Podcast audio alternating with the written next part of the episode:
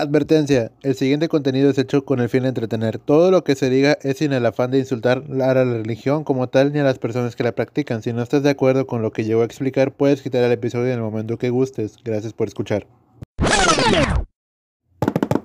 ¿Qué? Transa bandita, ¿cómo están? Espero que estén de lo mejor. Y qué gusto que nos estén acompañando otra vez en este su humilde podcast Film Heart sobre Leonardo, como ya saben. Y como saben, cada semana venimos trayendo nuevos temas sobre películas, el mundo del cine, la música, etc. Y como lo habrán visto el día de hoy, en este episodio en especial, mejor dicho, vamos a hablar un poco sobre lo que es el cine y cómo ha este adquirido de lo que significa la religión en muchos aspectos, que es un tema muy extenso pero trataré de simplificarlo para que no dure esto cuatro semanas antes. No sé cuánto dura la Semana Santa para empezar, pero todos descansamos en esta época, así que empecemos.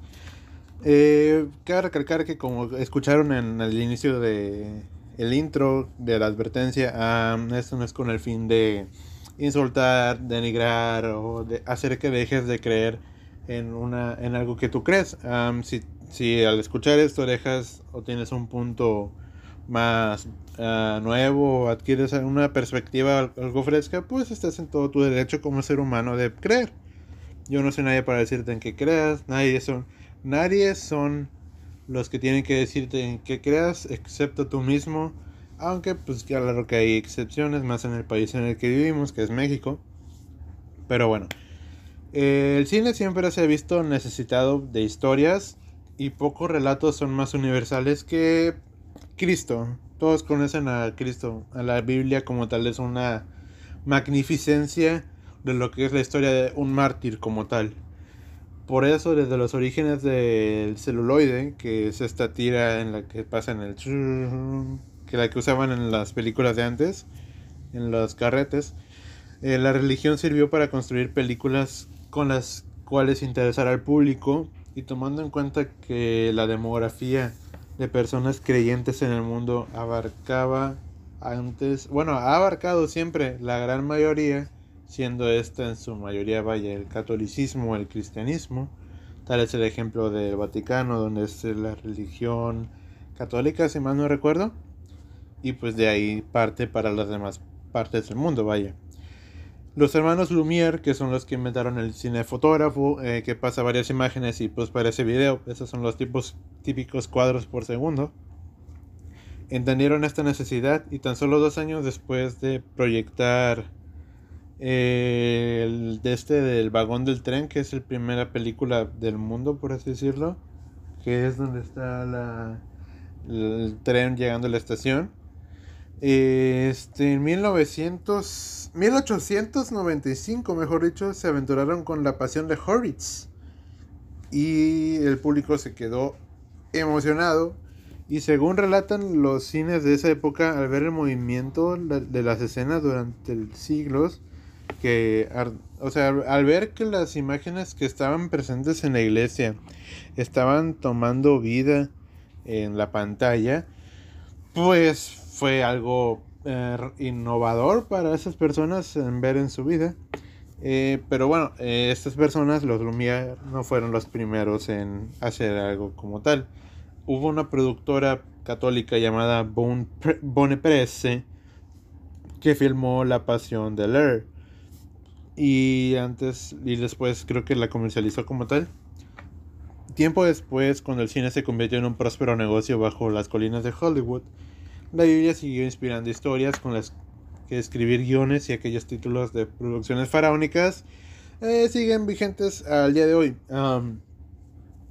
Eh, no voy a hablar totalmente de películas ah, cristianas o católicas, no voy a ser puro como si fueras a un retiro de, de catequismo cuando estabas en secundaria, no. Eh, vamos a tocar varios géneros, incluso que se puede llegar a tejiversar tantito con la religión. Pero pues vamos a empezar con unas películas que son un tantito introductorias. Eh, como Los Diez Mandamientos de este Cecil B. DeMille. Uh, que es una pinche película que dura como cuatro horas, creo, que está bien larga, pero pues esta es básicamente la historia de Moisés, prácticamente, es un peliculón, la verdad, es una gran película, muy pesada para quienes no estén acostumbrados, pero está muy buena.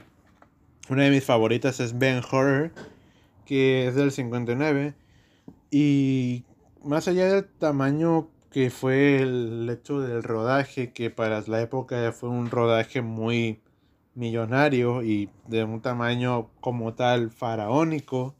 En Ben Hur era un noble de Jerusalén y un romano que se enfrentaban en carreras de cuadrigas. Las cuadrigas eran las que estas tenían la tipo carretita y adelante un caballo, creo más o menos Ah, que eran jaladas y pues ellos con las lanzas como las de los caballeros, que eran con los caballos y uno venía corriendo para investigar el otro en medio, más o menos, entonces es, esas eran las cuadrigas. Y Ben Hur es, una, es un peliculón, la neta.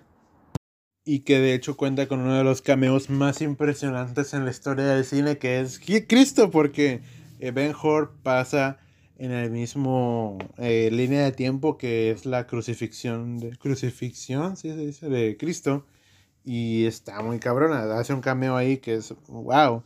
Hay otra que no era tan conocida a mi saber, que es el Evangelio según San Mateo, que este es de Pier Paolo Pasolini, que dirán, ¿quién es Pier Paolo Pasolini, Leonardo?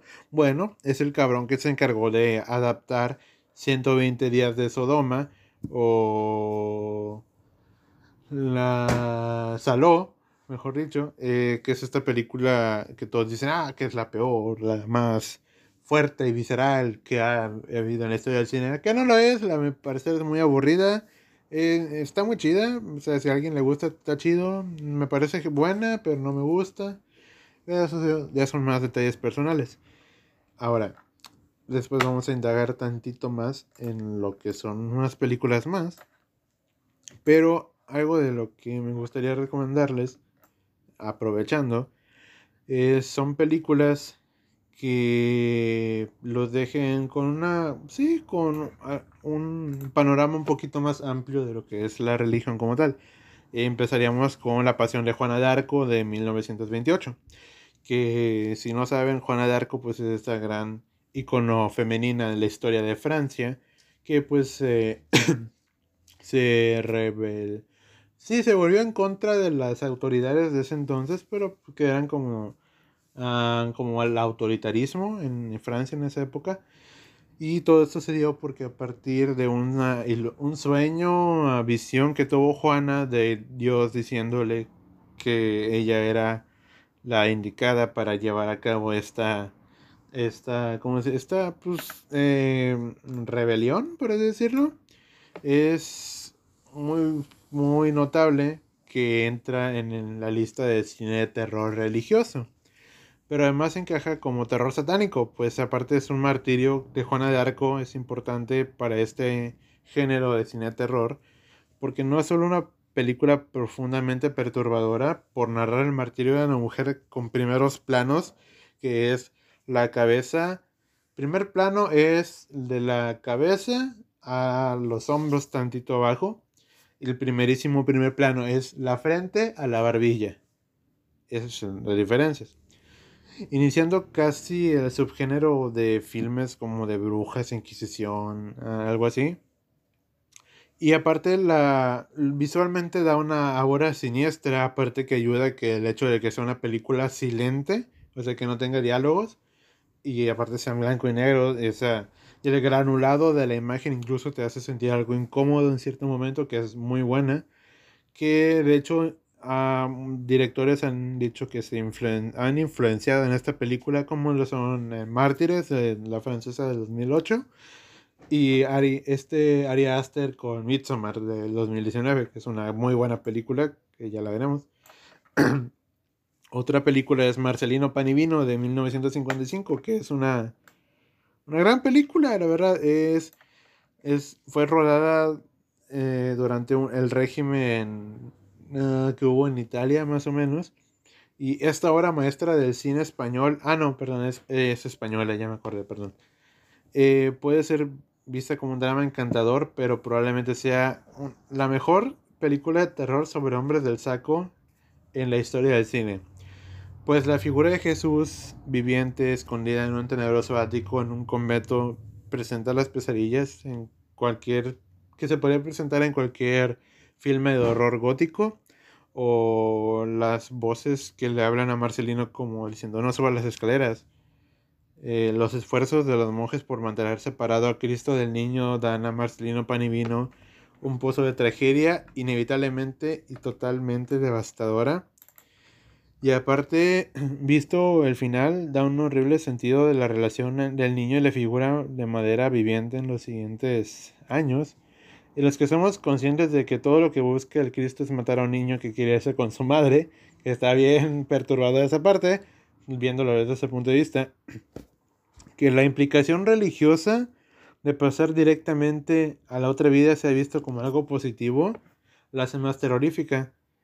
Esto me recuerda tantito a los monjes, no, a los aldeanos de Resident Evil 4 de morir es vivir. Eh, los creo que sí, sí, sí, sí decían eso. Bueno, me recuerdo tantito eso. E incluso hay una escena donde ven a los monjes llorar por no poder evitar la muerte del pobre huérfano. Luego seguimos con otra película que es Stalked de 1968. Es como un episodio. Esta, esta sí no la he visto, pero investigué sobre esta. Es como un. Según esto, es como un episodio de The Twilight Zone, que, o sea, la zona. La zona oscura es. Ah, es una. Esa es una serie original que es como tipo Black Mirror, pero de los 80s, 90s. Esta película muestra lo que sucede cuando el dueño de una feria con problema regresa a la casa de su infancia, pues para escapar de Dios. Prueba de que el cine cristiano, que hacía películas de cine fantástico, uh, podría ser obras con potencial. Esta fue financiada por la Iglesia Luterana de América y muestra la conversión espiritual como una fuerza tenebrosa, un hombre acosado por figuras tétricas de Jesús, que nos recuerda tantito a esa parte de eh, Carrie, la primera de Brian De Palma, donde el Cristo en el armario da un chingo de miedo. Otro gran filme que no puedo dejar pasar de largo es El Exorcista de 1973. ¿Qué puedo decir del Exorcista que no se ha dicho ya? el Exorcista se diferencia de otras películas de cine satánico o posesiones porque trata sobre la fe e infiere el poder del mal como el padre de la presencia de Dios y el poder de la religión como tal.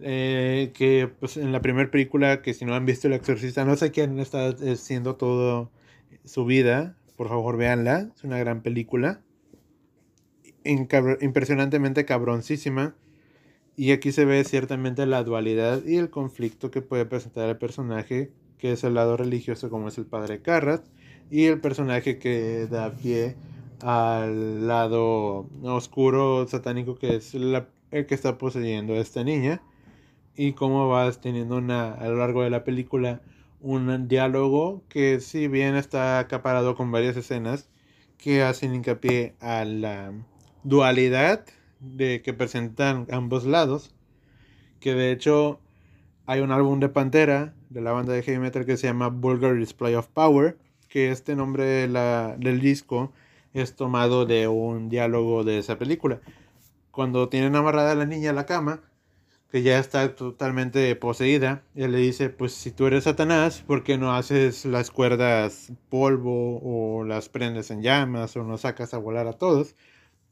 Y entonces eh, el espíritu le dice que ese sería un total despliegue vulgar de su poder. Por eso, Vulgar Display of Power. Que después ah, tuvieron de esta película que fue un exitazo.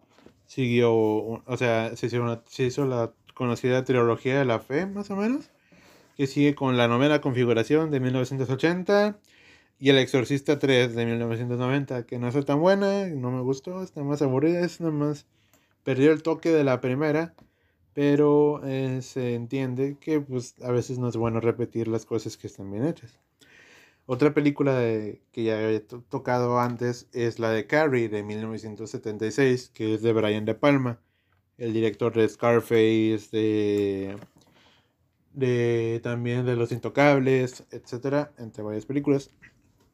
Esta fue la primera adaptación de Stephen King que confronta el tema de los poderes telequinéticos con el fanatismo religioso de una América rural logrando así que una película de terror que si bien es recordada por la escena del baile de graduación, donde es Carrie humillada por sus compañeros y por los bullies de la preparatoria o era la secundaria, no me acuerdo. La siempre presente iconografía cristiana de los crucifijos y más que nada eh, esa parte donde la mamá la encierra en el, en el ático, no, en el armario y es la imagen del Cristo, pero tiene los ojos rojos. Es una escena que en mí lo personal yo la vi cuando tenía como 13, que sí me quedé como, wow, ¿qué es esto? que es una gran alegoría que incluso Stephen King mismo en la novela, que si tienen oportunidad de leerla, leanla, es una gran novela fílmica. No vean la adaptación del 2013, por favor, o sea, no la vean, la neta, sí está, está muy malita. No la vean, por favor. Eh, están muy mal, está muy mala la verdad. Eh, luego sigue Acnes de Dios del 85, que esta sí la he visto, que es un drama judicial, así tipo drama policíaco, que junta el fanatismo religioso con una enfermedad mental, de fondo sobre una novicia que supuestamente ha matado a su bebé tras esconder el embarazo y que acaba recibiendo mensajes de Dios. Y esta se autoestigma y esto da pie a una variación sacada de la perversa satánico Pandemonium. Acnes de Dios es. No es tanto un filme de terror, más que nada, pero bajo el drama hay un espíritu sensacionalista tipo body horror, que el body horror es hacer que el cuerpo sea una expresión de horror como tal. Uh, ejemplos son las películas de David Cronenberg, que son estas monstruosidades que emergen del interior físicamente de una persona. O sea, que son mostradas como mutaciones, que son, que son mostradas a deformaciones, incluso mutilaciones, entre varias otras. Luego le sigue la película Stigmata del 1999. Eh, esta película aborda más que nada pues milagros, estigmas, eh, investigaciones sobre un seno de la iglesia, conspiraciones, movimientos, etc como si fuera el mundo de Dan Brown, como que es este hombre que publica eh, Inferno, El Código da Vinci, entre muchas otras. Eh, es puro terror católico con sabor del fin de milenio, ese fin noventero, que da pie a cómo está, eh, cómo hay una perversidad atrás de lo que se aparenta el bien, como es la religión. Otra película que sigue esta índole de terror ah, religioso es Mártires del 2008. Es una película sumamente fuerte, eh, no me gusta, el trasfondo está muy chido. Si eres una persona con el estómago muy frágil, no la veas por favor. Si la ves, no la veas con menores de edad, te lo pido por favor, las vas a ahorrar un trauma que me llevé yo cuando la vi a los 13.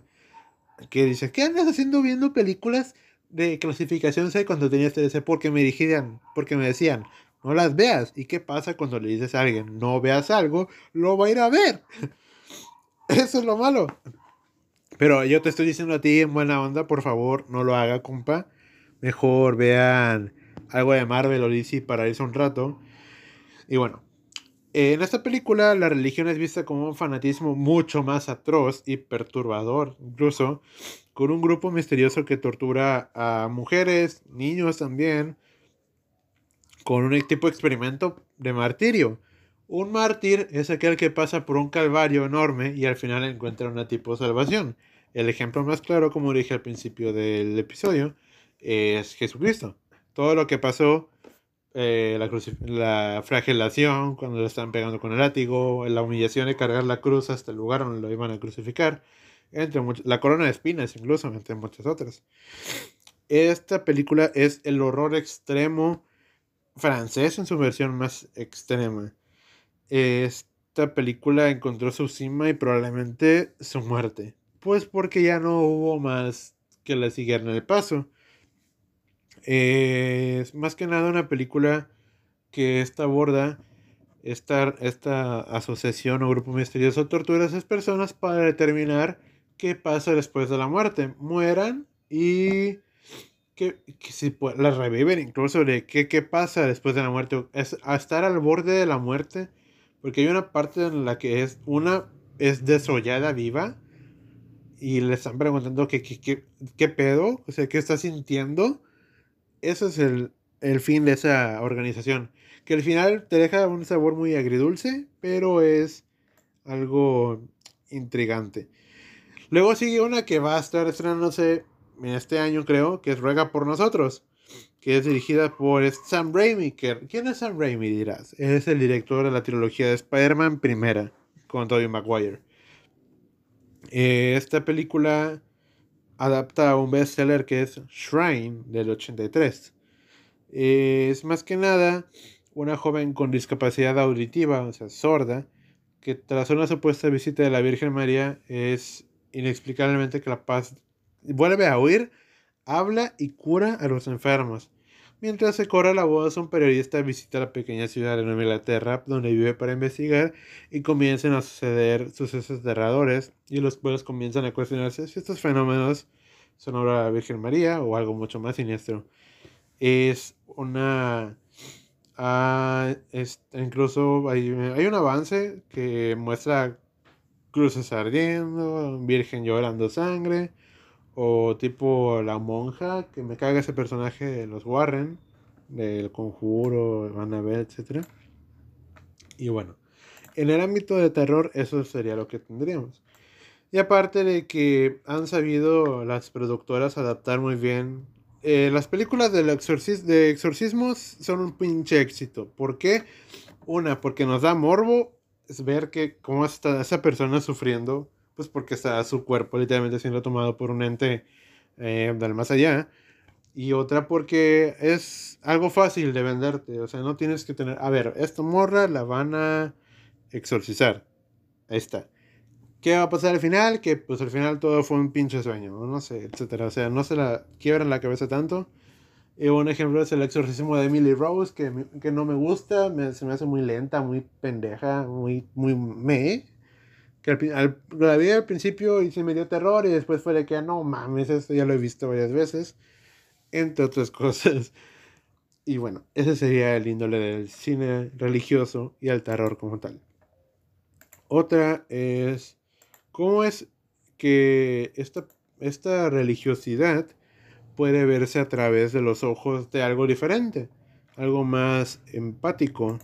Ah, un ejemplo que tengo bien claro y creo que a todos nosotros no, que somos mexicanos nos ha pasado es La Pasión de Cristo. Esta película de 2004 dirigida por Mel Gibson ah, nos muestra una historia, pues sí, claramente, de Jesús de Nazaret que experimenta las últimas 12 horas específicamente de esta, de esta, sí, de, pues esta historia, vaya, perdón. Eh, esta película eh, yo la vi, eh, la he visto muchas veces, la he visto con mi mamá, con mis tías, creo, no, con mi abuela, creo incluso, pero más que nada con mi mamá, si me acuerdo. Y sigo escuchando que ah, hubo una controversia cuando salió, que uh, tiene 50-50, o sea, mucha gente le gustó, a otra gente no le gustó, luego se sintieron insultados, se sintieron halagados, etc. Pero el punto de mostrar esto es, aparte de contarte la historia, es mostrarte un punto de vista algo actual, más o menos, que, el, por ejemplo, se, se, vio antes como La Última Tentación de Cristo del 88, que es de Martin Scorsese, que actúa William Dafoe como Jesucristo. Eh, esta película te va representando una empatía más que nada por el personaje como tal un lado humanizado de Jesús, que es el Hijo de Dios, que hay, una escena que me gusta mucho, que recuerdo bastante, cuando está siendo castigado con los látigos, que pues lo tienen en la espalda. hay un momento en el que de tanto pues, dolor se cae al piso y queda boca arriba. Y entonces pasa este Satanás, o no, creo que era Lucifer, creo que era Lucifer, eh, Lucifer, el personaje sale en varias ocasiones en la película. Lucifer sale cargando a un niño que es el diablo, o Satanás. Que el niño voltea tantito y pues sí se ve medio, medio, medio, medio diabólico. Y en esta escena de la película muestra que hasta el diablo, o sea, Lucifer, vaya, cuida mejor a sus hijos que Dios mismo, etc. Esa es una escena que me encanta mucho de esa película y la vi cuando la vi, no le presté atención cuando era chiquito y la volví a ver, de hecho la película hace unos días, pues porque Semana Santa. Es una muy buena película, la verdad. Un perro peliculón. Y la última tentación de Cristo, como lo dije, es del 88 y es dirigida por El Cejas, de Martin Scorsese. Es una película que nos muestra un Cristo igual humano y que es una historia sobre la vida de Jesús pues centrada en las dudas y conflictos internos que pudo haber tenido ah, por el hecho de que es el Hijo de Dios. Que tiene un giro, un giro de trama al final que es wow, está muy cabrón. Que de hecho esa película fue prohibida en su tiempo en muchos... Esta película se estrenó en México hasta el 2002 o 3 más o menos, que recoge muchos sucesos importantes de, las cosas evangélicas. No es la vida de Cristo como la conocen como tal, pero nos da una perspectiva más realista de la encarnación de Dios hecha un hombre como tal. Es una muy buena película, la verdad, si pueden verla, por favor, mírenla. Estaba en Netflix, creo, pero ahora está en YouTube y la pueden retar por 20 pesitos. Eh, y también, ah, tomando en cuenta otros parámetros del cine, está esta, eh, eh, ¿cómo decirlo? El lado malo, vaya, porque, por ejemplo, hay películas que te invitan a conocer qué es lo que es la religión como tal, como, lo como es la Pasión de Cristo, por ejemplo. Y hay películas que te obligan a, si tú no crees, estás mal, como imponer esta, esta visualización del mundo, vaya, que como lo dije al principio, nadie te puede imponer a que creas, tú solo mismo tienes que empezar a creer lo que tú creas. Si está bien o si está mal, ya es cosa de que tú lo aprendas a chingadazos, como es la vida. Y, pero bueno, era, volviendo al tema. Estas películas, películas, ah, por ejemplo, se me viene a la mente la de Dios no está muerto, que el tema principal de la película es un estudiante cristiano, a ver, vamos a ver, creo que es un estudiante, es un estudiante de universidad, si no me acuerdo, eh, donde decide en un examen de filosofía que dicen que creo que su profe dice que Dios no existe y este güey dice como vergas, ¿no? Así que eh, este, la película trata básicamente de que es este bro explicando que Dios no está muerto. Y ya es toda la película. Eh, es una tipo... Ah, te escandaliza mucho por el hecho de que te dicen, güey, si no crees en esto, no estás bien te vamos, te vas a ir al infierno, te van a chingar ahí abajo, eh, eh, no vas a estar tan a gusto como el Lil Nas. Y eso es lo malo del cine religioso, vaya. Que como digo, no es malo, pero obviamente como en todo tiene cosas negativas, mejor dicho. Es una cosa más que nada de empezar a, a tener un punto de vista crítico sobre por qué me estás cuestionando de algo que creo eh, de una manera mala. Pero esa otra cosa, como la tentación, la última, la pasión de Cristo, perdón, me estoy dando a conocer algo para que yo lo conozca, vaya. Eh, porque es mejor no ser ignorante a solo negarte, que es lo malo que pasa con muchas personas religiosas, no todas, no voy a entrar en detalles, pero pues aquí no nos ha pasado de que, ah, no crees en Dios, te va a hacer el infierno, pero es que en la Biblia dice, y dicen eso y nunca han leído la Biblia. que la neta, o sea, si alguien te dice, en la Biblia viene, pregúntales si la han leído, no te van, te van a decir que van a, han leído unos pasajes o unos versículos o unas partes, vaya, de los retiros Pero en realidad es muy poca la gente que ha leído la Biblia. Y yo, yo he leído la Biblia también. Y es una. Literal, eh, tomándolo en cuenta como literatura per se, es una gran historia. Porque trabaja muy bien el. lo que es el, sus personajes. Es más que nada la, ¿cómo decirlo? El trabajo mejor bien hecho de un personaje villano, que es Satanás. Tiene una deconstrucción muy increíble de lo que es eh, el mal encarnado, como se ha demostrado en una serpiente, que en realidad era el deseo sexual, pero eso nunca te lo explican. es como una, tienes una, una tesis, luego llega una antítesis, que es el bien y el mal en la Biblia, y luego de ahí juntas para hacer una síntesis, que es la Biblia como tal, y te va mostrando esto estuvo, esto pasaba y esto no, pues, esto estaba bien, esto estaba mal, entre muchas cosas. Y es lo que yo quiero llegar a. ¿A qué vas a llegar con ese punto, Leonardo? A lo que quiero llegar es que si tú vas a consumir algo relacionado con la religión, música, películas, libros, léelos, escúchalos, míralos. ¿Te gustan? Bien. ¿No te gustan? Igual, bien. Pero no te dejes llevar por lo que otras personas te dicen. Eh, desgraciadamente aquí en México, desde niños tenemos esta eh, este sentimiento inculcado sobre la religión en México es un, es un México, digo, es un país, perdón, que sí, que tiene muy arraigada la religión en su forma de vida. la Virgencita, las imágenes santas que se venden en los mercados. Eh, incluso cuando el, el, presidente hizo esa pendejada de sacar las estampitas en esa conferencia de prensa que quiero olvidar de mi existencia, de mi mente, por favor, ayúdenme.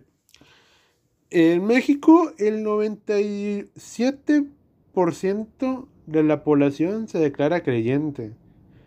En, en los... Ah, está.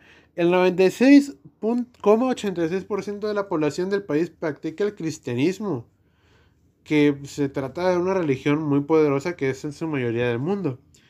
Y en los últimos, según esto, según eh, datos del INEGI, pero conforme ha pasado el tiempo, esto es del 2010, vaya, del censo del 2010. En México la población más ha, ha bajado, de hecho, población de antes decíamos que era el 98%, ahorita es el ahorita son en total 90, 90 millones 224 mil 559 personas, que eso es equivalente como al 85%. O sea, hay un, una, ah, no, ya no crece, vaya, al contrario, se disminuye. Y pues obviamente las personas que te inculcan esto son los más ancianos, los más ancianos mueren, estas personas jóvenes que eran familiares de estos ancianos eh, tienen hijos y no les inculcan eso. Eh, van creciendo y pues van formando su propia construcción de lo que es la vida y la creencia como tal. Ya me desvié un poquito del tema, perdón, pero a lo que quiero llegar, como dije, es que reiteradamente forma tu propio criterio y está bien creer lo que creas, no pasa nada. Ahora, siguiendo con esto, ah, vamos a tocar un poquito el tema que es cómo ha influido la religión para el cine como tal. Ah, por ejemplo, un ejemplo muy claro es Matrix. Matrix es una película sobre realidades alternas, de que si vivimos en una simulación, todo está planeado, todo es falso, que todo lo que creemos que es verdad no es verdad, a fin de cuentas que, que si bien bebe mucho de una filosofía como tal, esta es una parte más hecha, es una película más hecha para tener una crítica sobre la conciencia que nos ponen socialmente uh, inculcadas. Y de aquí se puede ver mucho la religión como Neo, que es el indicado, que es el elegido, vaya.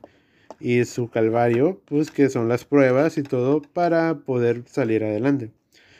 Otro ejemplo como tal es... ah, ya, es Superman. En las películas de Zack Snyder, por ejemplo, que ya sé que lo bardean mucho de que le voy a meter referencias bíblicas cada cinco minutos. Pero sí, eh, por ejemplo, tomas a alguien tan fuerte como Superman, que representa casi casi el hijo de Cristo que dicen en la película del hombre acero casi, y lo haces sentirse débil, lo haces verse como un fenómeno, que a fin de cuentas eso era lo que era Jesucristo en pocas palabras, era alguien diferente, lleno de amor, que mm, desgraciadamente pues llegó en un punto en el que la humanidad no estaba preparada para él, pero pues según esto pues por eso lo enviaron. Y Superman atraviesa este, este pasaje de que tuvo Cristo también, de llegar crecer, entrar en un duelo consigo mismo y al final reivindicarse y encontrar su punto como persona. Eh, por ejemplo, ah, su, su, crucifixión sería cuando Doomsday lo mata. Su duelo interno sería cuando es niño y salva a, esos niños en el autobús. Cuando le hacían bullying y no podía defenderse como tal. Cuando, ah, por ejemplo, salvó a la plataforma petrolera en el inicio del Hombre de Acero. Y como tal, esto ha influido mucho en cómo tenemos la percepción sobre cosas que quizá no tengan nada que ver con la religión como tal, aunque, o como lo dije antes, muchas veces eh, las personas tendemos a relacionar esto. Obviamente hay películas relacionadas, como lo dije, eh, que son las referencias cinematográficas bíblicas de Zack Snyder, y películas que no tanto como lo son Matrix. otra película que podría decir que es un ejemplo como tal es Seven de David Fincher. Esta película que tiene actuaciones de Brad Pitt y de Morgan Freeman es una eh, la película se basa la película tiene una intensa ah, ¿cómo decirlo? una intensa ah, relación en conste a, lo, a la trama, que es con la religión incluso, que la trama es sobre eh, los detectives de, que son interpretados por Brad y Morgan Freeman, que están investigando a un asesino serial que está haciendo sus crímenes basados en los siete pecados capitales.